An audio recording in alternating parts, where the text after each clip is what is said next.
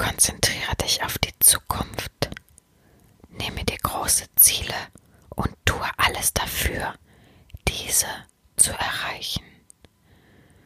Unterstützung gebe ich gerne. Ich drill dir deine Funde weg, treibe ich zu einer Gehaltserhöhung oder besseren Stellung oder verwandle dich in eine Frau. Also nutze meine Stärke.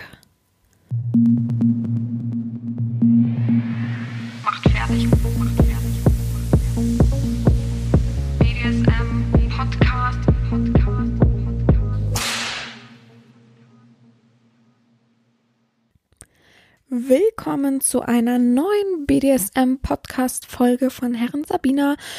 Schrägstrich mach fertig, Schrägstrich Erzieherin. Wuh, das war ein langer Atmer, um Luft zu holen. Oh, keine Ahnung, ich bin gerade irgendwie ein bisschen aus der Puste, warum auch immer. Aber ich habe dreimal heute das Vorwort aufgenommen und äh, dann noch die Schlussfrage. Also das nehme ich immer zuerst auf, weil das, wenn man lange geredet hat, den Podcast gemacht hat, ist man dann irgendwie auch fertig und möchte nicht noch zwei kleine äh, extra Sachen aufnehmen. Deswegen immer das vorweg und dann ganz entspannt, ganz locker und ohne irgendwelcher Hinterstress ähm, einfach die Podcast-Folge aufnehmen. Ja, willkommen zur neuen Folge. Es ist die 56.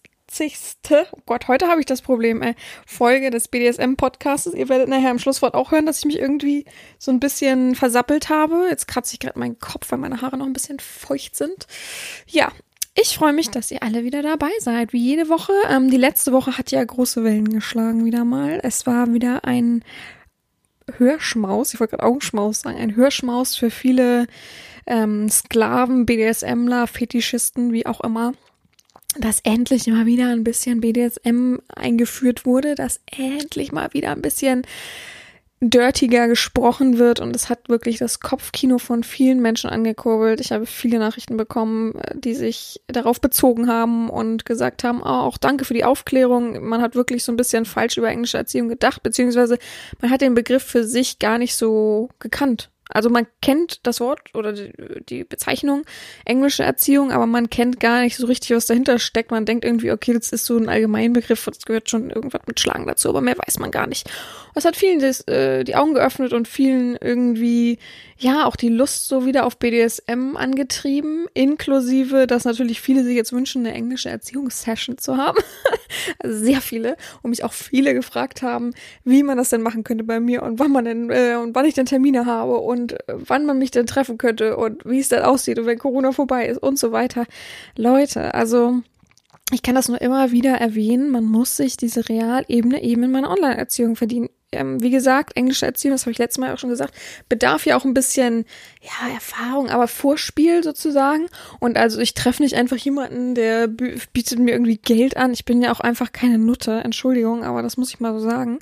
Ähm, der bietet mir Geld an und ich äh, mache dann englische Erziehung hier auf Knopfdruck. Das läuft bei mir nicht. Ähm, ihr wisst, oder viele wissen es, bei mir ist das nah, bei mir ist das intensiv und so, wie man sich das wünscht, kann ich das nicht präsentieren oder abarbeiten. Ich habe auch irgendwie letzte Woche jemand auch geschrieben. Also ich bin hier nicht, äh, warte, was habe ich geschrieben? Ach, ich habe mein Handy nicht hier. Ähm, ich bin nicht der ähm, Abarbeiter deiner Fetische, ja. Ich möchte auch erleben und gerade die Domina steht an erster Stelle und nicht der Sklave, der 5000 Wünsche hat, die doch bitte alle abgearbeitet werden sollten. Und ja, ich gebe dir ja auch ein Tribut dafür, aber nerv nicht so ungefähr äh, hä? so, der, hä? Also da musst du dir noch mal ein bisschen überlegen, ob du wirklich Sklave bist oder ob du einfach nur äh, ein Lustmolch bist, der irgendwas befriedigt haben will. Ja, ein Sklave ist ja auch immer noch ein großer Stellenwert. Ich finde, das ist gar nicht so was, ja, du, weil du ein Sklave bist, bist du minderwertig oder so, so dieses Klischee-Denken von Twitter. Nee, für mich ist das schon eine hohe Stellung, denn wenn man wirklich ein Sklave ist, und da schreibe ich nämlich ganz oft, du bist kein echter Sklave, denn dann Punkt, Punkt, Punkt. So, also man wirklicher Sklave ist, dann weiß man sich zu benehmen, dann hat man die Wünsche der Herren an erste Stelle zu stellen und so weiter. Also da gibt's eine ganze Liste. Vielleicht sollte ich mal eine Folge machen, irgendwie, äh, du bist Sklave, wenn, Punkt, Punkt, Punkt, und das so ein bisschen erläutern, weil ich glaube, viele sagen oder sind in ihrer Lustfantasie und finden das irgendwie geil, ähm, und stellen sich dann diese Klischeebilder vor, dass eine Herrin da irgendwie sitzt mit einer Peitsche in der Hand und er hockt vor vor der Herrin, küsst die Füße und kriegt einen Arsch voll oder so und oder in Lack und Latex am besten noch. Das ist, steigert das ja meistens noch mehr und ähm, mehr hat's nicht oder bedarf es nicht, ein Sklave zu sein. Und das ist halt vollkommen ähm, schwachsinnig, weil ein Sklave würde niemals nur an sich denken. Der Sklave hat als erstes an die Herren zu denken. Und das, oh, ich schreibe mir das mal auf, Leute. Ich glaube, ich mache eine Folge. Ich glaube, das ist für viele auch so Bestätigung. Zu merken, ja, genau, ich bin nämlich ein Sklave. Ich fühle mich, ich fühle mich richtig als Sklave. Und also ich will jetzt hier keine Vorgaben geben, zu sagen, nur dann bist du ein Sklave. Aber ich will schon einen gewissen Rahmen bezeichnen, wenn du das nicht kannst und nicht bist und dich daran nicht fühlst oder daran halten kannst, zum Beispiel eine Herrin nicht zu duzen, dann bist du in meinen Augen, das ist ja auch mein persönlicher BDSM-Podcast, bist du kein richtiger Sklave. Das hat was Manieren, mit Manieren zu tun. Also, äh, warte, ich muss mal kurz hier unter das Mikrofon von Podcast. Thema.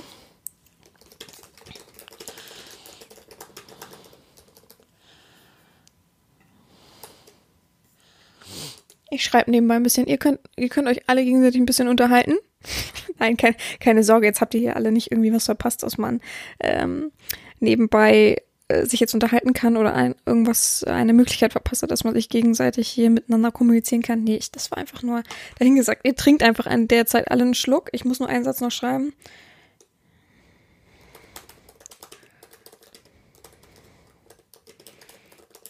So, habe ich. Gut, ähm, dann wollen wir uns doch mal der heutigen Folge widmen. Ähm, ach so, übrigens haben ähm, viele angemerkt, dass sie meine ähm, äh, einer hat's Hasstiran genannt, deswegen habe ich das jetzt im Kopf, aber meine Aufreger immer sehr interessant und lustig finden. Zum Beispiel, wie ich mich über eine Computermaus aufrege, dass manche das noch benutzen oder dass manche das noch gut finden. Ähm, sehr amüsant und spaßig finden, dass ich einfach so offen bin und eben auch diese Ebene aufzeige, dass ich nicht nur von oben herab bin oder ähnliches.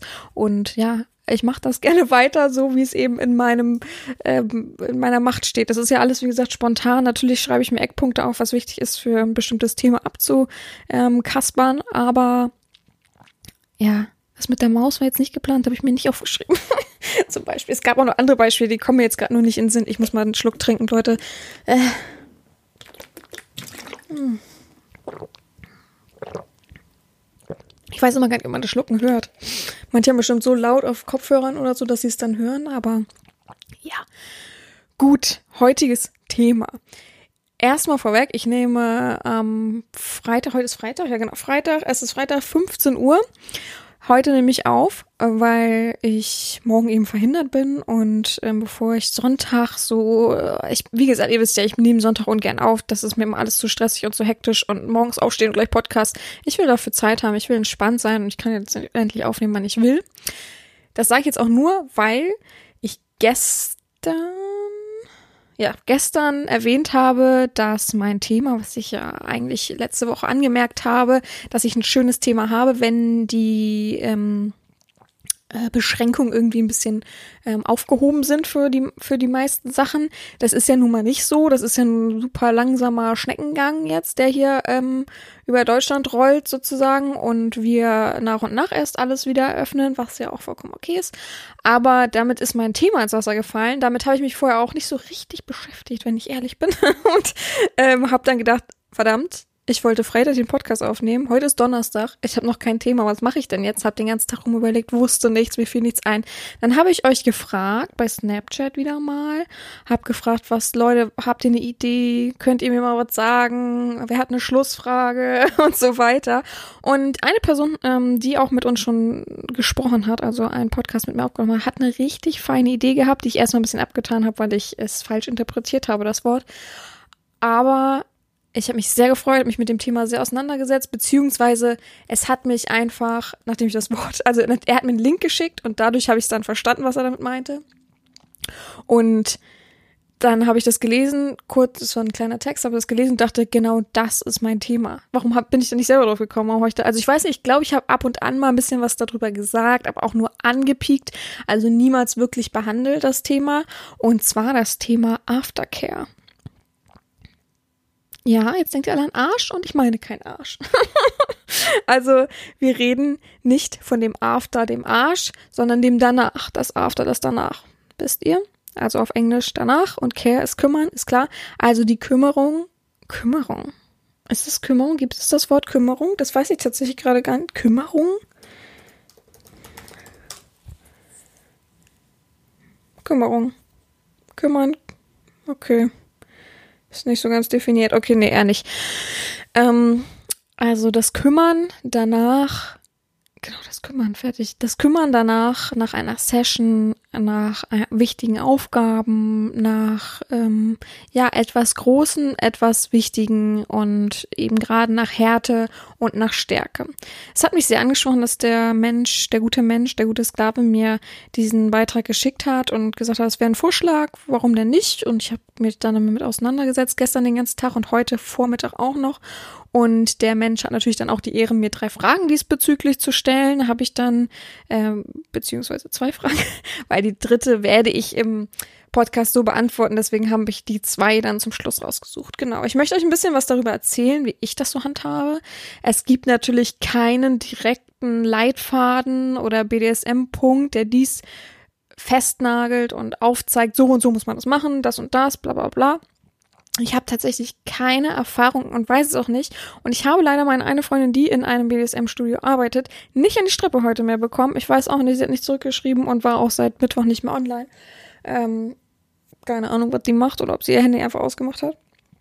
Ähm, weil ich wissen wollte, wie das im BDSM-Studio so abläuft. Aber ich bin mir fast sicher, dass sie einfach sich anziehen können, ganz entspannt und dann gehen können, so wie beim Arzt. Voll der beste Vergleich, als wenn man beim Arzt immer nackt ist. Naja. Äh, oh Gott. Oder duschen gehen kann, glaube ich. Weiß ich gar nicht. Ich glaube, da gibt's dann immer so, ähm, äh, wie sagt man? Äh, wie sagt man dazu? So, so Sanitäreinrichtungen, so Badezimmer oder so, wo man sich dann ja vorher, vorher muss man ja auch duschen gehen. Ähm, und danach vielleicht dann auch, oder ich weiß es nicht. Aber ich glaube, es ist halt nicht so intensiv, wie ich das euch jetzt erzähle, wie es bei mir ist und wie es in einer intensiven, stellt euch vor, eine normale Ehe oder sowas sein sollte. Also ich werde auch Vergleiche ziehen und ich werde auch drei Beispiele nennen, damit ihr euch so ein bisschen daran längs hangeln kann. kann. Und damit die Podcast-Folge eben auch gefüllt wird, ganz klar, weil ich habe mir natürlich den Text durchgelesen, ich habe über Gedanken gemacht. Ich kann euch natürlich grob was erzählen und auch sagen und so, aber das wäre ganz schön kurz, glaube ich. Also ich, ihr wisst ja, ich kann immer aus jedem super lange etwas erzählen, aber und ich glaube, ich könnte auch mich irgend, in irgendwas anderes fallen lassen plötzlich zwischendurch, aber ähm, ja, wir wollen einfach mal so ein bisschen anfangen, okay? Warte mal, ich mach mal Mikrofon ein bisschen runter so leise wie es ging heute. Genau. Also, wir reden heute über Aftercare. Das hat natürlich nichts mit dem Arsch zu tun, nochmal vorweg. Ich habe es nämlich, also weil ich, ich glaube nicht, dass ihr unbedingt das alle so denkt, aber ich habe es halt gedacht und deswegen, er hat es mir geschrieben, er meinte, was halten Sie denn von Aftercare? Ich gesagt, du dir ist klar, dass Scheiße mein Tabu ist. der meinte Aftercare, nicht nicht Arsch, nicht Arschkümmerung, sondern danach. Und ich ach so, oh, Mist. und er meinte, ich wusste schon, ich schreibe, dass sie das sofort denken. ja, äh, äh, ich hab's halt im Blut. Es ist halt nun mal so. Ähm, ja, wie gesagt, viele kennen den Klischeeweg, man geht zu einer Domina, man lässt sich, ähm, nennen wir es mal, behandeln, wir wollen es jetzt nicht so ähm, verrückt ausdrücken, man hat dann seine Session, man hat Spaß und danach geht man getrennte Wege, Bob anziehen, kannst gleich nochmal auf Klo gehen und tschüss. Das ist aber natürlich nicht der richtige Weg, ein, ein, eine ähm, gute psychisch und auch äh, physische BDSM-Session zu veranstalten. Ich habe ja schon gesagt, nicht nur vorweg hat man meistens ähm, ein Treffen und ähm, man kommuniziert miteinander, man baut eine Ebene auf und man trifft sich auch auf einem normalen Wege erstmal am Anfang, sondern man sollte eben auch den Nachgang beachten, man sollte wissen als Domina, dass man eben eine gewisse Verantwortung hat, auch wenn man sich daraus stehen will, wenn man sagen will, wieso, der ist doch unterwürfig, wieso, ist doch ein Kriecher, der hat doch nichts zu, äh, zu wollen, äh, so und so, wenn ich den auspeitsche, ist doch mein Ding. Nee, man hat sich schon, das ist nun mal ein Mensch und der begibt sich in deine Hände, der will, will und gibt dir Vertrauen. Und das kann man eben nur stetig halten und stetig ähm, verbessern und für ihn da sein, indem dass man danach sich eben auch um diesen Menschen kümmert. ob äh, körperlich oder eben ja psychisch. Ne? Also es gibt ja verschiedene Wege, die man eben dafür einschlagen kann oder die man einschlagen muss, sagen wir es mal so. Also es ist halt eben der gesündeste Weg danach, sich um den um die Verbindung zwischen Sklave und Herren und ähm, das Miteinander zu kümmern. Das ist ganz klar. Gerade wenn es eine harte, mega lange Session war. Also Leute, ich habe schon eine Session gehabt, die ging über mehrere Stunden, wie so ein, wie so ein Arbeitstag, so, so ungefähr. Und natürlich immer mit Pausen. Und in den Pausen ist natürlich einfach dann zu denken, wieso, der hat ja zwischendurch Erholung, der kommt ja zwischendurch runter. Und das ist ja letztendlich nur wie Sex und man kann ja auch einen One-Night-Stand haben, bla bla bla. Aber viele, ja, das ist, kommt vielleicht aus der Unerfahrenheit. Ne, nehmen wir das einfach mal als Schutzmaßnahme, ja, für die Leute, die so denken. Ähm, viele haben da nicht die Erfahrung, aber es ist halt das Ding, dass du dich, wie gesagt, mit Vertrauen in etwas legst und ihr kennt alle diesen, dieses ähm, Ritual, wie sagt man dazu, diese Übung, wenn man die Augen schließt und hinter einen stehen Leute oder eine Person und die muss einen auffangen, ja. Das gleiche ist eine BDSM-Session, ja. Das hat alles mit Vertrauen zu tun. Wenn du dich fallen lässt und auf den Boden knallst, ist dein Vertrauen einfach weg. Und wenn du eine lange Session hattest und die macht ja etwas mit dir und deinem Kopf und deinem Körper, kann natürlich auch sein, ja, Wunden und so weiter, dann hat man als Domina die Verantwortung für diesen Menschen, die man eben, ähm, nennen wir es mal, bewegt hat, dass man für den danach da ist und den ähm, in Anführungsstrichen ähm, seinen Körper streichelt und seine Seele streichelt danach, weil das, also du hast den ja ein wenig entrückt von seinem Alltagsleben, du hast den ja ein wenig erschüttert und ein wenig, ja, bewegt, dass der nicht normal gerade ausläuft und danach, la la la, alles normal, alles gut, auch wenn er vielleicht so tut, das muss einem bewusst sein. Das kann man nicht einfach so hinnehmen und sagen, ach, pff, wird schon, der soll sich mal nicht so anstellen. Oder am besten, wenn der Mensch dir dann schreibt, zwei Tage später und dir sagt, oh Herrin, oh, irgendwas ist mit mir, seitdem ich bei Ihnen war, irgendwas, ich fühle mich irgendwie so komisch. Und das dann zu ignorieren und sagen, ja, war geil, ne? Also da fehlt's mir an Glauben. Also ich habe natürlich schon die schlimmsten Sachen gehört, so, ne?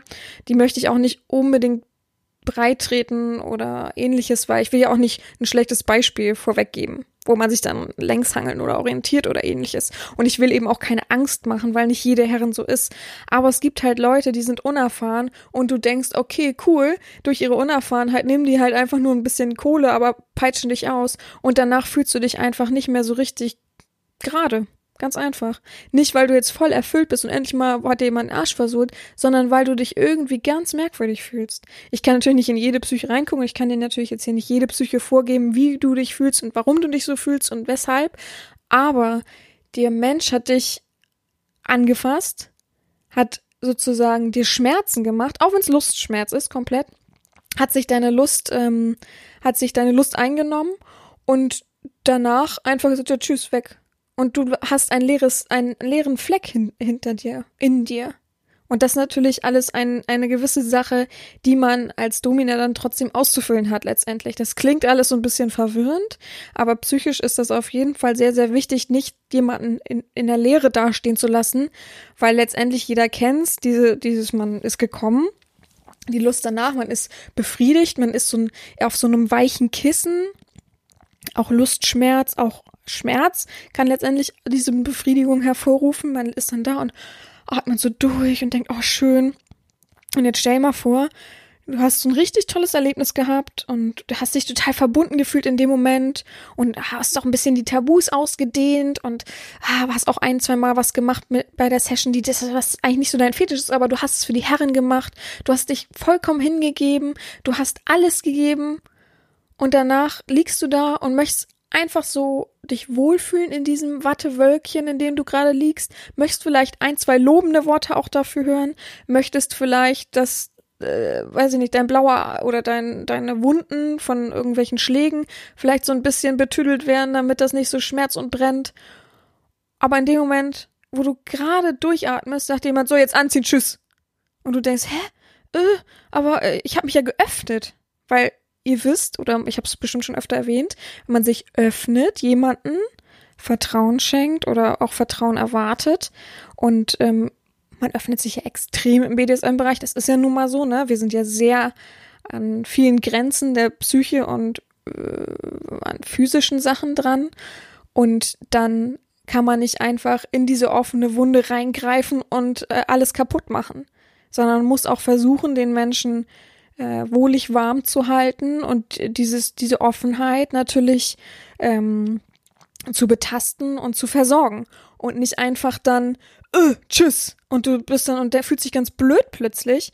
Vielleicht kriegst du es gerade noch so hin und denkst, na ja, gut, die Herrin ist ja nun mal dominant, was soll sie jetzt mit mir machen? Ist ja schon okay, kann ich ja nachvollziehen, dass sie jetzt keine Zeit mehr für mich hat äh, und tschüss. Aber danach fühlst du dich einfach merkwürdig. Danach fühlst du dich, wer kennt's nicht, eine Abfuhr irgendwie zu bekommen oder verlassen zu werden. Ohne Quatsch, das wird ungefähr das Gefühl sein. So ein bisschen so, aua, das ist irgendwie komisches Gefühl. Warum war die, warum, warum, warum hab, haben wir nicht noch wenigstens reden können? Wir hätten ja noch mal einen Kaffee. Ich hätte sie ja gerne noch einen Kaffee zum Schluss eingeladen, so, so als Auskl Ausklingen. Wenn ihr zum Beispiel Sex habt, jetzt nehmen wir kein one sein, aber wenn man Sex hat und sich irgendwie hingezogen fühlt zu jemanden, dann liegt man danach ja auch am liebsten noch nebeneinander, irgendwie alles schön und schläft ein oder äh, verabschiedet sich dann nach und nach. Man macht ja nicht Sex und dann tschüss, wenn man eine Verbindung hat und jemanden gut findet. Von daher muss man das alles so ein bisschen abwägen. Natürlich denken Klischee-Doms und möchte gern Dominas nicht in diese Richtung. Das muss euch bewusst sein, dass ihr vielleicht euch selbst damit wehtut. Das meine ich gar nicht so, ach ja, ja klar, ich habe da einen blauen Arsch, sondern ihr könntet euch psychisch damit ein wenig doll oder ein wenig wenig, also von wenig bis doll. Kommt immer darauf an, wie gefestigt ihr seid und so. Ähm, ja, wehtun, erschüttern. Erschüttern ist das perfekte Wort. Ihr könnt eure Psyche damit erschüttern, wenn ihr keinen Abschluss findet. Es passiert etwas Negatives mit eurem Körper, auch wenn ihr das verarbeiten könnt in, eure, in eurem Kopf als Lustschmerz, aus Geilheit, total dein Ding, Juhu, mein Fetisch und so weiter, Erregung und auch Kommen von mir aus Orgasmus. Aber das muss verarbeitet werden vom Körper. Das bleibt nicht einfach ungeschadet so im Körper. Der Körper sendet ja Hormone aus und Stress sendet er aus, weil er geschlagen wird. Das ist ja nichts Angenehmes für den Körper, auch wenn ihr das natürlich umwandeln könnt in eurem Kopf. Deswegen ist die Nachsorge so super wichtig, Leute. Es geht nicht, dass man einfach danach sagt, pff, mir doch egal, ist alles okay, äh, so wie die Herrin will. Nee, die Herrin hat schon so zu wollen, dass man sich danach auch gut fühlt, ja, und nicht nur schlecht. Das ist ganz wichtig. Daran erkennt ihr auf jeden Fall eine gute Herrin, wenn die danach auch für euch da ist. Ja. Ganz, ganz wichtig. Gut. Ähm, ja, wollen wir mal mit den ähm, physischen Sachen anfangen? Also es gibt natürlich Verletzungen, ganz klar. Davor ist keiner befreit. Wenn man sich was einklemmt, zum Beispiel, blöde Sache, ist mir aber auch schon oft passiert, muss ich tatsächlich sagen. Also ich bin, glaube ich, so ein Einklemmmprofi. Ich weiß auch nicht, mich klemmt mir ständig irgendwas ein. Und wenn ich äh, zum Beispiel ähm, hier, wie, ich weiß nicht, wie das heißt tatsächlich, diese von den Hosenträgern zum Beispiel, diese, diese Festmacht, diese metallischen, wo man das dann festmacht. Das gibt's manchmal auch an Strapsen, ähm, nicht so ganz so doll, aber ich habe mir schon tausendmal mein Bein einklemmt. Bei Latex, wenn man Latex anzieht und nicht ordentlich vorher zurechtrückt und dann denkt, ach komm, ich ziehe hier noch mal so ein bisschen an, an, an dem Hosenbein sozusagen oder am Oberschenkelbein, ich will so ein bisschen hochziehen, dann kneift man sich immer in die Haut. Und man kann das Latex nicht einfach dann nochmal so verrücken, sondern man muss es von Anfang an richtig anziehen. Und ich weiß nicht, wie oft ich schon durch Latex blaue Flecken gekriegt habe. Echt, Leute. Manche lachen jetzt über mich wahrscheinlich, aber ich bin halt kein Profi in Latex anziehen. Ich habe es nie richtig beigebracht bekommen und habe es so, so ähm, se mir selbst erlernt. Ja. Und also genau, es gibt dieses Einklemmen, also so einen blauen Fleck bekommen. Es gibt vom Schlagen, viele haben ähm, eine sehr, sehr dünne Haut und ähm, auch ich habe eine sehr dünne Haut, also bei mir platzt auch gerne was auf oder ähnliches. Ich schlag mich nur nicht selber, äh, soweit kann ich mittlerweile mit der Peitsche und äh, ähnlichem umgehen, dass ich mich nicht selbst schlage. Es gibt ja tatsächlich Leute, die sich auch schon selbst geschlagen haben. Ich habe schon lustige Sachen gehört. Aber auch das erzähle ich euch nicht. Das ist, ach. Na gut, meine eine Freundin auf jeden Fall hat am Anfang immer gesagt, ja, mit Bullenpeitsche musst du aufpassen, Bullenpeitsche musst du tausendmal vorher lernen. Hab ich mal gesagt, ja, was ist los mit dir? Und sie, ja, nee, nee, versuch das draußen ganz oft. Und ich, wieso, was ist denn los? Und sie, naja, am Anfang habe ich das immer gemacht, habe ich mich immer mit selber geschlagen, hat voll weh getan. Und ich habe immer so getan, als wenn es nichts, als wenn ich es nicht gemacht habe. Und mir auch schon manchmal in ins Gesicht so geschlagen. Und so, also richtig verrückt. Aber so, es gibt's eben auch, ja. Es gibt ähm, ja Wunden, es gibt aufgeplatzte Haut, das kann passieren, das ist gar nicht so wild, das ist vollkommen okay. Ähm, es gibt blaue Flecken, es gibt pff, ähm, was gibt's noch? Ja, es gibt ähm, auch rote Flecken, Errötungen, wie im Gesicht zum Beispiel. Ich habe das zum Beispiel auch am Anfang, wo ich lernen musste, wie man genau und richtige Backpfeifen am besten gibt. Und ähm, dann hat meine Freundin mir das gezeigt und fünf Minuten später stand ich vorm Spiegel und dachte, oh mein Gott, ich kann morgen nicht in die Uni.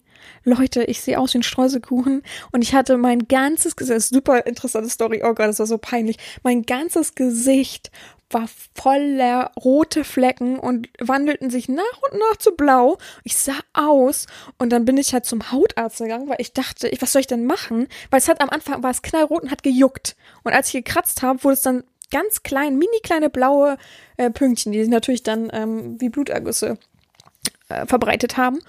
Und dann habe ich gedacht, okay, wenn ich nicht kratze, wird's ja was. Aber es hat halt so gejuckt und ge oh. Und dann bin ich ja zum Hautarzt gegangen in Hamburg. Es war auch super genial. Ich saß im Wartezimmer mit meiner Freundin zusammen dann. Also Freundin nicht, mit meiner Auszubildenden sozusagen.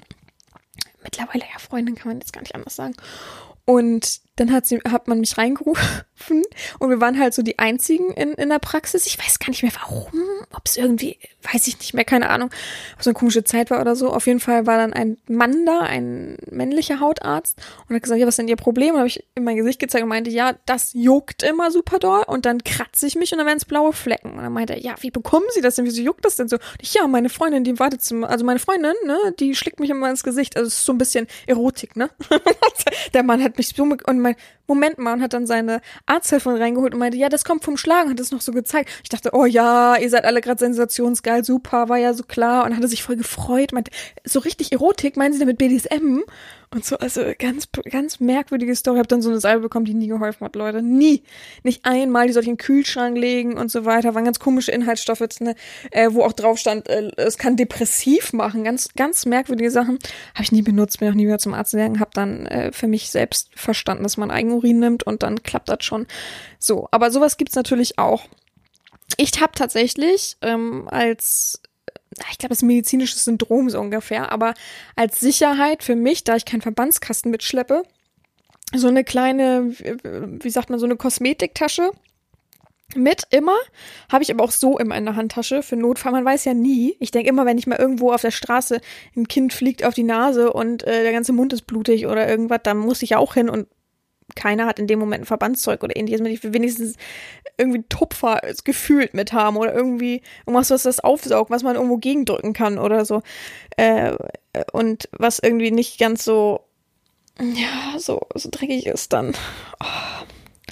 Das ist aber auch, ah, das bin, ich glaube, das ist auch geschuldet aus meinem Studium, dass wir, ähm, als wir praktisch wurden, kam irgendwie ein Fallbeispiel und da hat man uns Bilder gezeigt von einem kleinen Jungen, der, äh, ich glaube, von der Schaukel oder so oder von der Rutsche runtergesprungen ist und aufs Gesicht gefallen ist auf dem Steinboden und nicht auf Sand und da sah das aus, ey, buh, ich werde es nie vergessen, dieses Bild. Ich glaube, ich habe danach auch ein paar Mal davon geträumt, weil es so schlimm war, auch so unvorbereitet mich getroffen hat. Also, boah ja, auf jeden Fall, äh, ich kann euch die kleine Tasche auch sogar ungefähr erklären, was da drin ist. Ich hoffe, ich vergesse nichts. Es ist auf jeden Fall so Pflaster drin, aber so, so eine Rolle von wo man das abschneiden kann. Eine Schere ist da drin, aber die Schere ist meistens eher dafür, falls man mal auf die schlaue Idee kommt, Kabelbinder zu benutzen oder ähm, ähnliches. Oder man will irgendwas aufschneiden oder abschneiden oder Klamotten kaputt machen oder ähnliches. Ich finde in diesen blöden Hotelzimmern nie eine Schere. Und ich ist mir schon so oft aufgefallen, dass ich irgendwann gedacht oh, als ich im Einkaufsmarkt war oder so, eine Schere, die packe ich gleich in diese Tasche. Und seitdem ist die auch da drin. Oh, ich weiß nicht, wie oft ich sie schon benutzt habe. Auf jeden Fall Pflaster, eine Schere. Äh, Bepanthen ist da drin. Dann ist da ein Fläschchen drin, das leer ist. Das nehme ich immer für Eigenurin.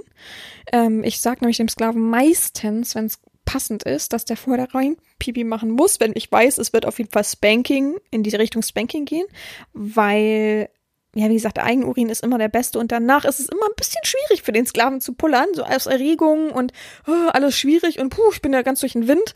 Und von daher lasse ich den meistens immer in sowas pullern und ich finde das immer, ohne, es ist einfach unangemessen, in Zahnputzbecher zu pullern, die da im Hotel sind. Ich finde das unangemessen. Leute, die werden bestimmt nicht ordentlich sauber gemacht, so richtig sauber gemacht und das finde ich einfach nicht fair so, ne? Von da habe ich immer so ein Fläschchen mit. Das äh, mache ich in der Praxis dann immer ordentlich sauber, sterilisiere das und so weiter. Dann habe ich Mullbinden da drin. Also es ist, es hört sich größer an, also es ist, es ist alles kompakt zusammengepresst. Äh, ein paar Handschuhe sind da immer drin, die ich eigentlich immer nachfülle, falls die mal ähm, dingsig sind, aber die benutze ich fast nie, ich habe glaube nie benutzt. Ähm, zwei, drei Schmerztabletten, also Ivo sind da drinne und äh, Wunddesinfektion als kleine Sprühflasche ist da drinne. Das benutze ich auch manchmal selber, wenn ich irgendwie mich äh, auf irgendwas aufgekratzt habe oder irgendwas oder die, habt ihr das auch manchmal? Mein zweites Urlaub, was ich fast nie benutze, ist manchmal so ganz rot und entzündet und dann benutze ich das und dann ist das sofort wieder weg. Und das ist das Beste, ich kann es nur empfehlen. Octinisep ist das, glaube ich. Ja, und sowas ist dann halt drin. Wenn es um Sissification, also äh, Feminisierung oder ähnliches geht, dann sage ich immer, bitte Arschminktücher mitbringen. Ganz, ganz wichtig, ist auch ein wichtiges Ritual nach diesem, nach dieser Session. Es gibt selten Leute, die dann nach dieser Session so rausgehen. Äh, Gerade wenn man äh, das verschmiert, was da so Schönes im Gesicht ist. Und ich bringe sowas nicht mit. Ich benötige sowas meistens nicht. Ähm, von daher immer Abschminktücher mitbringen. Es gibt so ganz bestimmte, die man kaufen kann, so wie Feuchttücher. Perfekt. Ähm, immer daran denken. Ganz, ganz wichtig. Ist auch eine wichtige Sache, die man als Sissy immer mit haben sollte, irgendwie. Finde ich. Gerade wenn man so eine Ehefrau zu Hause sitzen hat oder so. Auf jeden Fall ist es dann ähm, wichtig, das zu versorgen, das zu pflegen. Ähm, Gerade wenn man so ein bisschen roten Arsch hat, reibe ich den auch gerne noch mit Bepanthen ein. Man kommt da selber schlecht dran, gar kein Problem ähm, nach der Session. Ich mag gern Pflaster auf irgendwas. Ähm, Backpfeifen dann, wie gesagt, am besten mit Eigenurin, sowieso die Wunden auch. Aber wenn das schon so ein bisschen ich sehe schon so ein bisschen, ah, an manchen Stellen, das sieht schon ein bisschen annähernd blutig aus. Kennt ihr ja selber, wenn man mal mit einer Peitsche irgendwie ähm, sich den Arsch wund gemacht hat, dann manchmal ist die Haut so minimal, so dass man oder man, ah, jeder kennt das vom Schneiden. Man schneidet sich und guckt und sagt, oh, da ist ja gar nichts, huch, aber es hat, war unangenehm. Und dann drückt man so ein bisschen am Finger und dann kommt ganz minimal, so ganz Mini-Tropfen Blut raus. Und das ist das dann meistens. Da nehme ich dann schon irgendwie Wunddesinfektion und mache ein Pflaster drüber und so weiter, bevor ich sag, mach da Eigenurin drauf. Ich weiß ja auch nicht immer zu 100 Prozent, ob da nicht irgendwas Blödes im Pipi drinne ist, was jetzt auf dem Gesicht von Rötung nicht wild ist. Aber sowas ist dann halt so, das sind so ein paar Bestandteile, die wichtig sind mitzunehmen, gerade als Vorsorge. Und man weiß ja nie, stell dir vor, man stolpert und knallt irgendwo drauf, ja. Äh, ich wird schwer zu erklären, warum der Mensch dann nackt äh, ist. Von daher versuche ich dann in dem Moment wenigstens erste Hilfe zu leisten und was mitzuhaben. Wie gesagt, besser Vorsorge als eben gar nichts dabei zu haben, ganz klar. Und da bin ich auch nicht, äh, da rücke ich auch nicht von ab, Leute. Ich würde niemals diese kleine Tasche vergessen. Es ist einfach so, es sind so, wenn ich Sachen zu Hause zusammensammle und sage, okay, ich habe morgen eine Session, packe ich mein, äh, meinen kleinen Koffer oder meine kleine Tasche, was weiß ich, gerade worauf ich Lust habe oder was ich brauche. Und als erstes in, ist in diesem Koffer sowieso nur diese Tasche drinne. Von daher, oder dieses, wie sagt man, ich, wie wollen wir es nennen? Erste Hilfe BDSM-Täschchen, BDSM Erste Hilfe Täschchen, BDSM BDSM Rote Kreuz.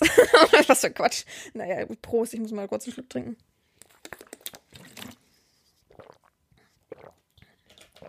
So, genau. Ich glaube, das sind die Basics. Warum ich übrigens Ibo da drin habe, ist ganz einfach.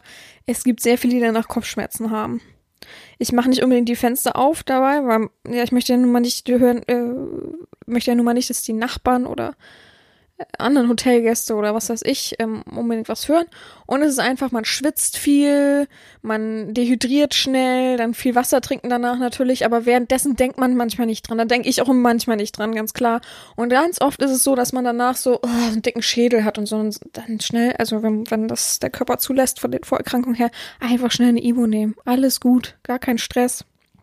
Und äh, danach bist du dann auch, kannst dann eine halbe Stunde warten, dann bist du auch wieder ein bisschen entspannter und lockerer.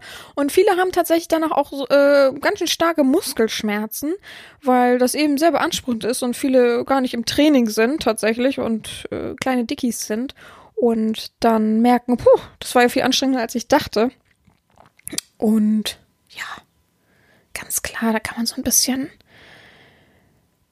ein bisschen entspannen mit sowas danach. Ist ja, äh, kriegst du ja auch überall, ne? In jeder Apotheke. Und Bepanthen natürlich auch wichtig für den After, den wirklichen After.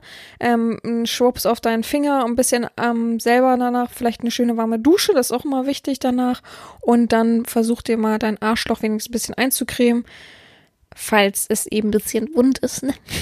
falls man ein bisschen überschwänglich reagiert hat, als man das funkelnde, äh, klebrig nasse Arschloch gesehen hat. Genau. Also das zu den Verletzungen, zu den physischen Sachen und die psychischen Sachen sind natürlich noch tiefgreifender, noch intensiver. Ähm, man glaubt es von außen meistens, glaube ich, gar nicht, dass es psychisch so belastend ist. Man hat sich schon tausendmal irgendwelche äh, Pornos über BDSM-Session angeguckt. Man hat so seine eigenen Vorstellungen. Aber Leute, ihr wisst gar nicht, wie psychisch anstrengend so eine Session ist und das überrumpelt einen meistens dann nochmal doppelt so doll, wenn man es dann erlebt und denkt danach, puh, also ich sag ja, erschüttert ist das perfekte Wort. Und für eine Domina ist einfach wichtig, danach so ein bisschen zu reden, einen guten Talk danach zu haben, ähm, auch den Menschen zu loben. Ganz wichtig, positive Bestätigung dafür, was er gemacht hat, dass er sich geöffnet hat, nicht negativ tschüss weg, sondern positiv. Ähm, von mir aus ein bisschen tätscheln, so hast du gut gemacht, äh, Dicky, oder was weiß ich. Oder ähm, äh, von mir aus auch, dass man sich einigt und sagt, komm, wir gehen jetzt runter noch oder wir gehen jetzt noch in einen Café und trinken ganz gemütlichen Kaffee zusammen, dass man diese, dieses ähm, sich wirklich stark öffnen auch gemeinsam wieder so ein bisschen schließen kann und nicht ähm, ja ungefiltert alles so in sich aufnehmen muss danach und äh, ganz mürbe wird so, ne? Also auch natürlich, wenn man ähm, wir wollen jetzt nicht vergessen, das ist jetzt nicht nur für eine Session, auch wenn man 24-7 hat, also in einer festen Beziehung äh, mit BDSM lebt, dann ist Aftercare genauso wichtig, denn auch wenn die Session natürlich nicht jetzt Punkt genau dann und dann vorbei ist, so ist es doch wichtig, dass man auch viel miteinander redet, viel ähm, auch gerade nach sexuellen Dingen, also wenn es gerade wirklich äh, abgeht, dann sollte man doch schon danach miteinander reden, danach mit, miteinander fühlen und ähm, die Herren eben ja ihre Verantwortung gerecht werden. Ist einfach so. Auch wenn man sich dann gerne mal aus der Verantwortung stehlen möchte und sagen möchte, ich bin die Dominante, jetzt kannst du noch das und das und das machen und versuchen irgendwie gar kein Ende zu finden, weil man sich gerade so lustvoll und schön in seiner ähm, Position fühlt. Ich wollte erst sagen Rolle fühlt, weil ich manchmal glaube, dass manche natürlich eine Rolle spielen, aber nicht in der 24-7. Das wäre gar nicht machbar, glaube ich. Aber außer der Sklave, er legt einem das auf. Gibt ja viele Sklaven, ähm, leider Gottes, die sagen, ja, ich will jetzt, dass meine Frau dominant ist, obwohl sie mich geheiratet hat und gar nichts wusste von meinem Fetisch und es nervt mich, dass sie das nicht so richtig hinkriegt. Also, ja, das ist ein anderes Thema natürlich. Gut. Wichtig für euch zu wissen ist natürlich, wenn Aftercare nie stattfindet. Du hast eine Domina von mir aus und hast schon ein paar Sessions gehabt und merkst, okay, aber irgendwie danach, sowas findet nicht statt. Nicht direkt, nicht, vielleicht nicht direkt danach und vielleicht auch gar nicht überhaupt, dass man nochmal darüber redet und irgendwie runterkommt und irgendwas für sich vielleicht verständlicher beredet und klarkommt und so weiter, dann solltest du erstmal versuchen, mit der Person zu sprechen und mit der zu reden und dann vielleicht, wenn sie dann sagt, hä, was soll das denn? Äh, stellt mich in Frage, bla bla bla, also komplett gegen angeht, dann solltest du überlegen, ob das der richtige Weg für dich ist und das richtige Weg für deine Psyche ist. Ja? Ähm, es muss nicht jeder so machen, wie ich das mache, aber man sollte schon den Sklaven auffangen.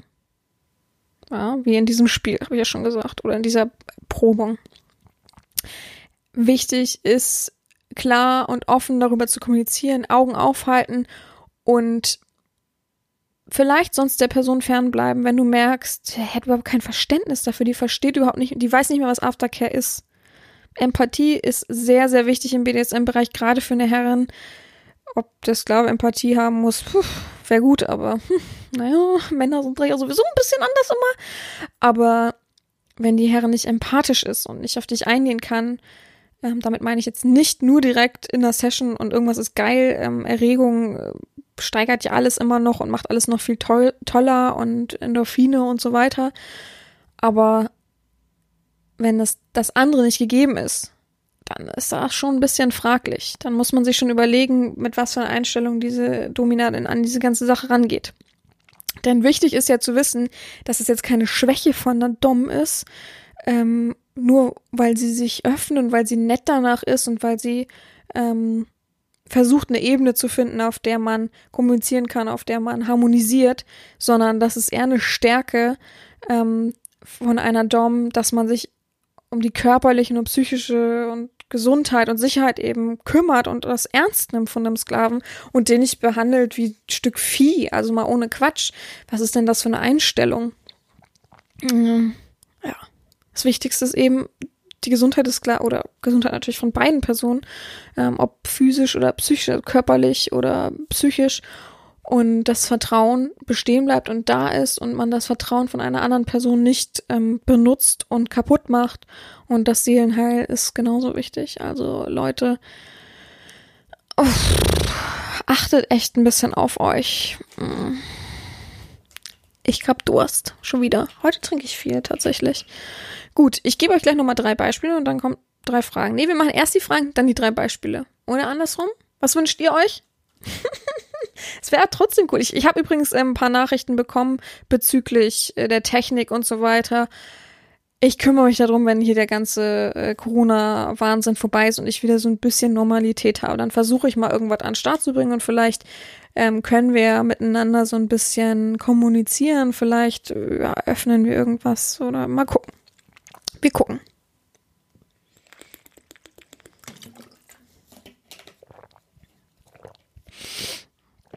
Ah, gut. Also, ähm, oh, was machen wir als erstes? Ich mache als erstes die Fragen. Das sind zwei Fragen. Die erste Frage ist, wie wichtig ist körperliche Nähe bei Aftercare? Es kommt immer drauf an. Ich würde jetzt persönlich nicht mit einem Sklaven kuscheln. Also, wusste auch nicht warum. Aber eine Umarmung danach eine, eine nette, kurze Umarmung würde ich gestatten. Wie gesagt, ich tätschel dann auch und kümmere mich und ähm, das erkläre ich gleich nochmal bei meinem Beispiel, bei der Sissy zum Beispiel. Ähm, berühre ich auch im Gesicht oder ähnliches. Das mache ich ja während der Session auch. Das ist ja kein, kein Tabu, dass ich den Menschen berühre. Aber dass er mir jetzt zum Beispiel hier irgendwie äh, sanft am Bein immer zu längs äh, hochstreichelt, äh, Entschuldigung, nee. Ähm, ich kümmere mich danach um dich und nicht andersrum. Und körperliche Nähe, ähm, ja, ich lieg natürlich äh, neben ihm sonst im Bett, wenn er gerade ein bisschen runterkommt oder die Ibo wirkt oder ähnliches. Körperliche Nähe bedeutet ja auch, dass ich seine Wunden versorge und so weiter. Aber jetzt kuscheln oder was weiß ich hier, das gibt's natürlich nicht und das wisst ihr ja auch, ne? Also ähm, intime Berührung beziehungsweise überhaupt Berührung an einer Domina, das, puh, Füße klar, gar kein Problem. Ist hoch zu den Knien auch gar kein Problem. Arme und Hände gar kein Problem. Aber dann muss man schon darauf achten, dass man eben bei seinen Manieren bleibt, dass man bei seiner Höflichkeitsform bleibt und eben ein echter Sklave ist, der weiß, wie man ähm, eine echte Domina zu behandeln hat. Gut, die zweite Frage ist, wie emotional sind diese Momente als dominanter Part? Ja, sehr emotional. Ich weiß nicht, wie viele Tränen ich danach auch schon hatte und auch währenddessen. Und das waren nicht Tränen von Aua, Aua, es tut so weh, sondern glückliche Tränen, jemand, der sich erfüllt plötzlich hat, der sich aufgehoben gefühlt hat und der danach auch gesagt hat, oh, es war so schön, oh, ich kann jetzt weinen, oh, ich will gar nicht weinen. Und ich dachte dann, ja, weinen ist voll wichtig, das ist also super Dehnungsschmerz gerade gewesen, Horizonterweiterung, weinen, da beweinen das doch super gut. Umso besser verheilt deine Psyche damit, ne? Also Tränen helfen deiner Psyche immer. Das ist super wichtig. Wenn man das Gefühl hat, man muss weinen, dann weine auch und nicht unterdrücken. Unterdrücken von Tränen ist wirklich eine komische Angewohnheit, die wir bekommen haben. Und ähm, ja, man kann sich nämlich auch ausweinen, ja. Man immer wieder äh, irgendwas sehen und immer wieder, oh, oh das berührt mich irgendwie, wein doch und nicht, ach, es gibt ja auch diese, diese komische Sache bei Frauen, die immer, oh, jetzt muss ich aber weinen und wedeln sie immer so, ne? Das ist auch kein, keine Sache, die ähm, unbedingt bedarf von wirklich echten Tränen und irgendwas, was einen intensiv anfasst, sondern das ist eher etwas Aufmerksamkeitswedeln. Hallo, hier, guckt mal Leute, ich fächer mir zu. Ähm, da muss man auch ein bisschen drauf achten. Aber sonst, Leute, auch wenn ihr Männer seid, also emotional natürlich, weil ich mich manchmal auch freue, weil ich ähm, merke, was das bewirkt hat. Ähm, natürlich auch Ängste und Sorgen danach habe, ähm, die ich so ein bisschen bewältigen muss. Manchmal fühle ich mich irgendwie in so einer ähm, Psychologie-Sprechstunde oder äh, ja, dass ich Psychologe bin und jemanden verarzten muss so ein bisschen. Ähm, manchmal werde ich auch ein bisschen sauer, weil ich merke, dass manche Sklaven das unnötig in die Länge ziehen mit Absicht, weil sie wissen, dass ich äh, ja ein guter Mensch bin, eine gute Domina bin. Aber dann spreche ich auch eine Standpa also ich spreche auch äh, deutlich und klar darüber und ähm, ja, ihr wisst, ich lasse mir nicht die Butter vom Brot nehmen. Schon mal gar nicht. Aber es ist immer intensiv, es ist sehr emotional. Ich freue mich auch ganz oft darauf tatsächlich. Warum auch nicht? Und ja, mehr kann ich da gar nicht zu sagen. Also eine gute Sache, aber auch eine gute Frage natürlich. Also es ist nicht nur emotional für den Sklaven, sondern auch für mich emotional oder für die Domina, die das macht. Und bewegend und auch zu wissen, was man eben bewirkt hat und was einen so erschüttert hat. Gut, dann nenne ich euch zum Abschluss nochmal drei Beispiele, damit ihr euch so ein bisschen entlängs hangeln könnt, was und vielleicht noch intensiver ein bisschen nachvollziehen könnt, was ich damit meine. Das erste Beispiel ist, ich nehme das von mir aus, ja. Die drei Beispiele, die ich nennen kann, habe ich erlebt. Ich nenne natürlich keinen Namen, aber ich nenne so ein bisschen Grundriss, ja. Es war ein Mann bei mir, der verheiratet ist, schon jetzt weiß ich nicht, aber über 30 Jahre auf jeden Fall verheiratet ist und ähm, wir eine gute Verbindung hatten, ist schon ein bisschen, also wie lange das her ist, ist ja auch vollkommen egal. Ich hatte das einfach mal, ja, in meinem Leben, so, in meinem BDSM-Leben. Und ähm, der war verheiratet. Achso, ich nerv euch bestimmt mit diesem Klackern im Nebengrund. Ich spiele immer zu mit meiner Haarklammer hier rum nebenbei. Okay, ich lass es. Ähm, genau, der Mann, der verheiratete Mann war bei mir und wir hatten eine Session, eine ganz normale Session, also inklusive Spanking und so weiter im Hotelzimmer. Und ich wusste vorab, da wir eine gute Verbindung hatten, dass er immer so ein bisschen daran nagte, dass er seine Frau hintergeht, ne? Dass sie ihm seit, ich glaube, mehr als zehn Jahren, dass sie gar nicht keinen Sex mehr hatten, gar nichts mehr, weil sie irgendwie traumatische ähm, Sachen hatte wegen der Geburt, glaube ich, war das oder ähnliches. Also es hatte schon einen Grund, warum sie keinen Sex mehr hatten, ähm, was er ihn aber vermisst hat und das auch oft angesprochen hat und ähm, sie dann immer gesagt hat, ja, musst du dir halt jemanden suchen dafür, mir doch egal und so weiter ähm, und das dadurch natürlich immer ein bisschen abgetan hat. Auf jeden Fall war die Session dann beendet und dann saß er da wie so ein kleines Häufchen Elend. Da habe ich gesagt, geh mal duschen, erstmal eine schöne warme Dusche, mach dir jetzt keinen Kopf, wir reden gleich noch ein bisschen, erstmal duschen, dann Bademantel an. Das ist gut an Hotels übrigens, an guten Hotels, wir nehmen ja nur gute Hotels, sind immer die Bademäntel. Was gibt's denn schön, Schöneres, wohlig warmes, als danach einen schönen warmen Bademantel anzuziehen? Ich finde das immer klasse. Also ich gehe danach auch meistens duschen. Ähm, unterschiedlich, wie der Sklave drauf ist und so weiter, ob ich dann, wenn er weg ist, duschen gehe oder gleich danach, kommt immer drauf an. Mm, und am besten dann immer auch ähm, danach im Fernsehen gibt's wenn man ganz nach hinten schaltet, irgendwann Radio und dann kommt natürlich auch so wie Klassikradio und das ganz leise laufen lassen ist auch immer eine sehr gute ähm, Unterstreichung von etwas klassischem, ruhigen, alles schön, alles gut. Außer es triggert jemanden, das wüsste ich dann aber. Und ähm, genau, ein Häufchen Elend, dann war er duschen und dann ist er wiedergekommen und ich war, glaube ich, noch an. Ich habe mir den Bademantel übergezogen, aber ich habe da unter noch meine Montur angehabt, die ich immer so anhabe oder anhatte. Und dann haben wir ein bisschen geredet und dann kam natürlich klar kristallisierend raus, dass er jetzt super das bereut, weil er hat ja seine Frau ähm, betrogen sozusagen und hat einfach heimlich was gemacht und ähm, vorweg hat er sie tatsächlich aufgeklärt, dass es mich gibt, dass er kommuniziert mit mir, aber nur über den Online-Weg und das andere natürlich nicht klar ausgesprochen. Und das ist natürlich auch eine Sache von Aftercare. Was ich genau gesagt habe, ist ja vollkommen jetzt egal für euch. Das ist, ist ja sein Bier, nicht unser Bier. Aber das ist natürlich auch eine wichtige Sache von Aftercare, ihm seine Sorgen, seine Zweifel und seine Ängste zu nehmen, ja. Das hat ihn sehr erschüttert in sich. Er hat gezweifelt an sich, an der Ehe, an, an der Verbindung zwischen uns, hat an, an sich selbst als Sklave gezweifelt, ob er überhaupt ein Sklave ist, weil äh, komisch und äh, dann würde er doch nicht über sich selbst nachdenken und so weiter und so fort. Und dass ich ihm das nehmen muss, was ich war schon vorbereitet tatsächlich, ich habe mir das schon gedacht. Ich habe mir schon gedacht, und ich habe ihn auch vorweg gefragt, bist du dir sicher, dass du das machen willst? Und ich bin dann in dem Punkt nicht sauer, weil ich ihn ja vorher gefragt habe und hätte man das nicht machen können, sondern ich konnte es halt verstehen. Man kann es so ein bisschen doch nachvollziehen. Ich glaube, die verheirateten Männer jetzt hier können es alle so ein bisschen nachvollziehen, dass man denkt, ja, toll, meine Frau sitzt zu Hause, ich gehe nachher auf die Couch und die guckt mich an und sagt, was war Leute für ein toller Tag, oder? Und du denkst, oh Gott, oh Gott, oh Gott, kann ich das überhaupt für immer geheim halten? Natürlich stelle ich ihm Optionen offen, sag ihm so und so und sag ihm vielleicht Ehetherapie und so weiter. Aber versuch ihn trotzdem in seiner warmen Wolke irgendwie drinnen zu lassen und zu sagen, alles ist safe, alles ist gut. Und tatsächlich hatten wir kein, äh, nennen wir es mal BDSM-Sex, sondern es war nur Spanking und normale Session und so weiter und Physikus und so. Also von daher hat er nicht mal direkt, direkt betrogen. Also für mich wäre Betrügen Sex oder Küssen oder sowas. Naja. Und ähm, ja, tatsächlich hat er mir äh, paar Tage später, also wir haben weiter kommuniziert, aber paar Tage später geschrieben, dass die jetzt zusammen zum Ehetherapeuten gehen, Paartherapeuten so. Ich habe ihm auch welche empfohlen. Ich wusste, wo er wohnt und ich kenne da ein paar, aber ist auch vollkommen egal. Und die haben dann offen über BDSM gesprochen und irgendwann kam dann raus, was er gemacht hat. Und sie war natürlich super sauer und enttäuscht und Vertrauen und bla bla bla. Aber sie konnten es tatsächlich gut zusammen aufarbeiten. Wir haben mittlerweile keinen Kontakt mehr, leider Gottes. Aber das war halt der Paartherapie geschuldet, ganz klar, was ich auch nachvollziehen kann. Aber das ist halt eben wichtig. Egal, ob ich jetzt den Schritt ihm gegeben habe, dass er letztendlich die Verbindung abgebrochen hat durch diese ganzen Sachen. Aber es ist doch wichtig, ich habe ihn vorangebracht und ich habe ihm die Offenheit geschaffen und andere Möglichkeiten und sich selbst zu reflektieren und selbst wohlzufühlen. Und das ist das Allerwichtigste an der ganzen Sache. Mehr ist mir letztendlich vollkommen egal, weil darum geht's. Es geht nicht darum, dass ich dann nur positiv dastehe, sondern wir beide müssen positiv dastehen. Gut. Zweites Beispiel.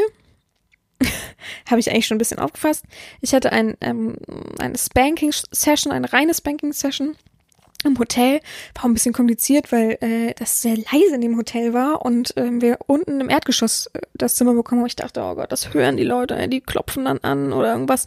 Also doof haben wir laut Fernseher angemacht dabei. Das war aber so psycho, dass ich irgendwann umschalten musste, irgendwie laut Klassikmusik anmachen musste, was irgendwie eine richtig, also das muss ich bis heute sagen, fand ich so eine richtig geile Note. So richtig hardcore laute klassische Musik und dazu jemanden so richtig im Takt, so fast schon ein bisschen im Takt, den Arsch zu verdreschen und äh, ähm, ordentlich ihn zu malträtieren. Das war schon sehr cool. Das, da erinnere ich mich bis heute noch dran und denke manchmal so, oh, hm, hm, so, hm, mag ich. Auf jeden Fall ähm, hat er danach natürlich super Arschprobleme. Ich habe gesagt, oh, er muss mit dem Auto nach Hause fahren und oh, ihm tut ja alles weh und bla bla bla. Also habe ich, ähm, oh, das war aber auch so nervig. Habe ich ihm, bin ich runtergegangen zur, äh, runtergegangen bin ich zum Rezeption und musste dann in den Keller zum, zum, zur Bar oder zum Restaurant, ich weiß nicht genau, was es war. Und die haben mir dann Eiswürfel gegeben in so, in so einem, äh, wie heißt das? Eiskühler heißt das, ne? Wo so eine Flasche reinkommt. Heute weiß ich gar keine Worte, das ist richtig cool. Ich glaube, Eiskühler heißt das für Flaschen. Haben mir so ein Ding mitgegeben, weil ich gesagt habe, ja, mein Mann ist gestolpert. Ich kann erzählen, was ich will, ist doch vollkommen egal. Immer, immer beste Lügen. also immer irgendeine gute Ausrede und schon sagen die, oh ja, kann ich verstehen, ist umgeknickt und ach, mit dem Fuß und blöd, ach, können Sie mir mal Eis mitgeben und so weiter. Und haben sie es gemacht und dann habe ich wirklich eine halbe Stunde seit Arsch gekühlt, bis es so langsam nicht mehr super rot war. Und dann haben wir ihn ein bisschen verarztet mit Bepanthen und äh, Wunddesinfektion. Ähm, ja, und dann nach und nach. Und das war aber auch, er hatte auch gar keine Sorgen, es hat ihm Spaß gemacht und er hat darüber geredet und fand es auch lustig, dass wir dann seinen Arsch gekühlt haben und er meinte, ihr könnt gleich reinsetzen, so bescheuert, mit einer Arsch, weil sie zwei mitbringen können und äh, wir haben darüber danach gelacht. Eine wichtige Sache, darüber danach lachen. Ähm, muss nicht immer sein, natürlich passt manchmal auch gar nicht in die Situation. Hätte ich mit diesem Ehemann zum Beispiel auf, ein, ein, ein, nochmal von vorne, einfach angefangen so zu lachen, wäre das merkwürdig gewesen. Aber wenn die Situation es zulässt, dann so wie das Weinen zulassen, auch das Lachen zulassen danach. Das ist auch eine Art von Verbindung, eine Art von Bewusstsein danach, darüber zu lachen und intensiv damit umzugehen und zu sagen, was, was für ein Quatsch, dass wir jetzt hier gerade meinen Arsch kühlen müssen und hahaha und so weiter. Von daher auch eine wichtige Aftercare-Sache. Bleibt mir bis heute im Kopf, verrückterweise, diesen, diesen Eiskühl, den ich da mitgenommen habe und danach dachte, was mache ich denn jetzt damit? Und den einfach im Zimmer stehen gelassen habe und äh, ausgecheckt habe. Aber es war, war eine interessante Sache.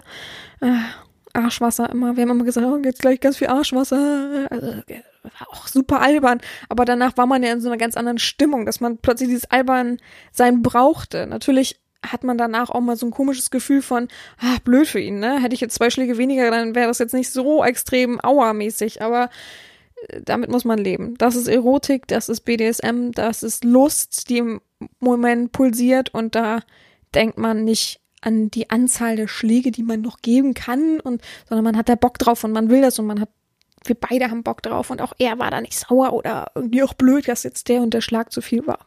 Super Quatsch. Genau. Und das dritte Beispiel ist eben das, was ich eben schon erwähnt habe, ähm, dass ich eine Sissy hatte, die eine Session haben wollte. Session ist ein bisschen schwierig, sondern eher so eine Transformationssession. Und zwar hat man sich getroffen und dann habe ich sie geschminkt und ähm, habe ihr dann aufgezeigt, wie sie als ähm, ja, habe ich ihr dann aufgezeigt, wie sie als Nutte aussehen würde, wenn ein Mann ihr das Gesicht verschmieren würde mit ihrem Schwan mit dem Schwanz und so weiter. Und ja, vor ihr, also wir haben es im Badezimmer gemacht und im Badezimmer war ein, ein Spiegel über, über die ganze Armatur sozusagen und dann konnte sie sich immer sehen. Also wir haben so einen Stuhl gehabt, wo sie sich draufsetzen konnte. Hat das immer geguckt und ähm, hat sich dann ja auch ganz anders gesehen, überlegt, was das mit einem macht, wenn du dich plötzlich immer anders siehst. Jeder kennt das, wenn er mal radikal plötzlich einen ganz anderen Haarschnitt hatte oder so, im Spiegel gesehen und dachte, huch, wie sehe ich denn jetzt aus? Oder irgendwas ausprobiert hat und dann ganz anders aussah. Und damit ähm, muss das Gehirn ja auch ein wenig arbeiten, muss sich zu verstehen geben, das bin ich, das ähm, Akzeptieren, das Wohlfühlen, das ist alles ein langer und schwieriger Prozess, gerade bei ähm, Sessifikation oder Feminisierung oder ähnliches. Und ähm, gerade das Verschmieren und so. Und ähm, dann ist es halt wichtig, nicht nur Aftercare, sondern auch währenddessen immer so ein bisschen abzustimmen und sagen, wie fühlst du dich? Was denkst du gerade? Sprich laut aus und immer gar kein Problem, red darüber und so, um auch zu merken, oh, wo ist halt gerade die Grenze, weil ah, das kann man sich schwer vorstellen. Aber es gibt halt einfach auch Momente und auch gerade als Sissy, dass man jetzt zum Beispiel, nehmen wir mal als Beispiel, ähm, das Augen-Make-up oder die Lippen verschmiert nach rechts und plötzlich sieht man ja auch ein bisschen entstellt aus.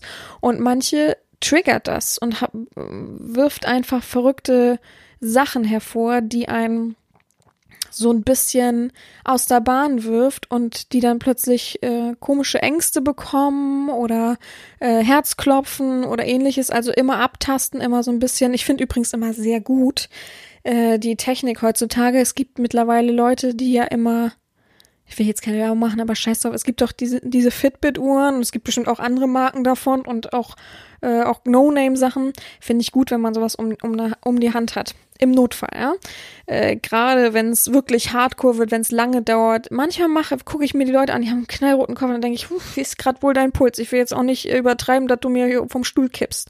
Und da ist es immer gut, ähm, die Sissy zum Beispiel hatte damals ähm, jetzt will ich nichts falsch sagen, aber auch sowas. Ich bin mir nicht sicher, ob es das ist, die Marke ist, die ich gerade gesagt habe.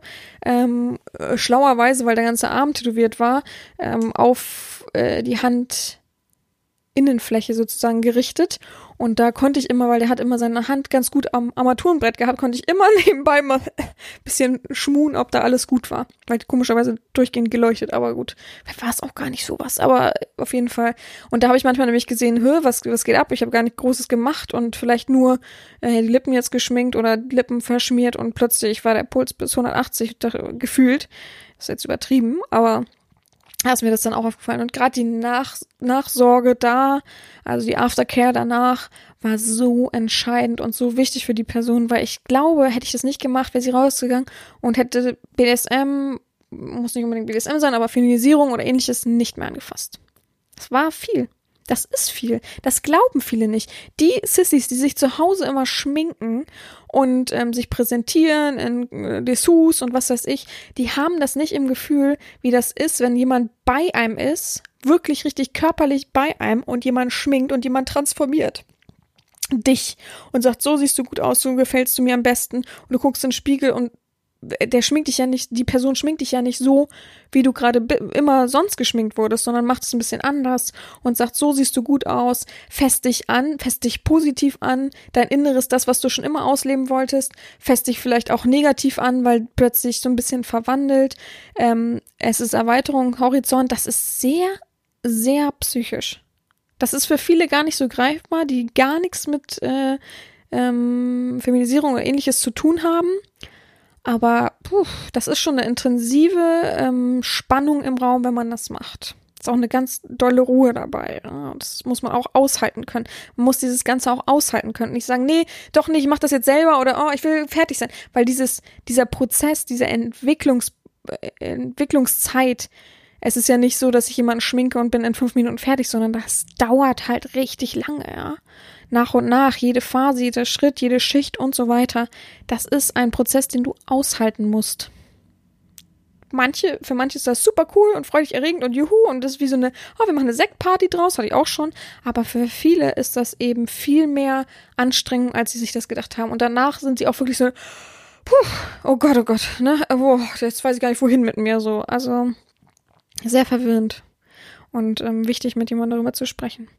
Gut, Leute, ich glaube, damit habe ich alles so ein bisschen abgehandelt, so ein bisschen mit euch ähm, gesprochen und euch, glaube ich, auch so ein bisschen die Augen geöffnet, dass das eben sehr, sehr wichtig ist, ähm, gerade in einer ähm, BDSM-Verbindung oder Dom-Sub-Verbindung.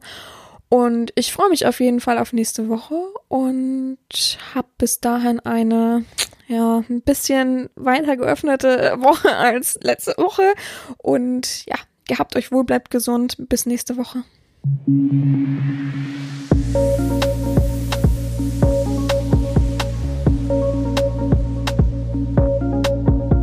Stelle mir deine Frage. Frage 3. Was war eine der prägendsten und schmerzhaftesten Erfahrungen an Ihnen selbst?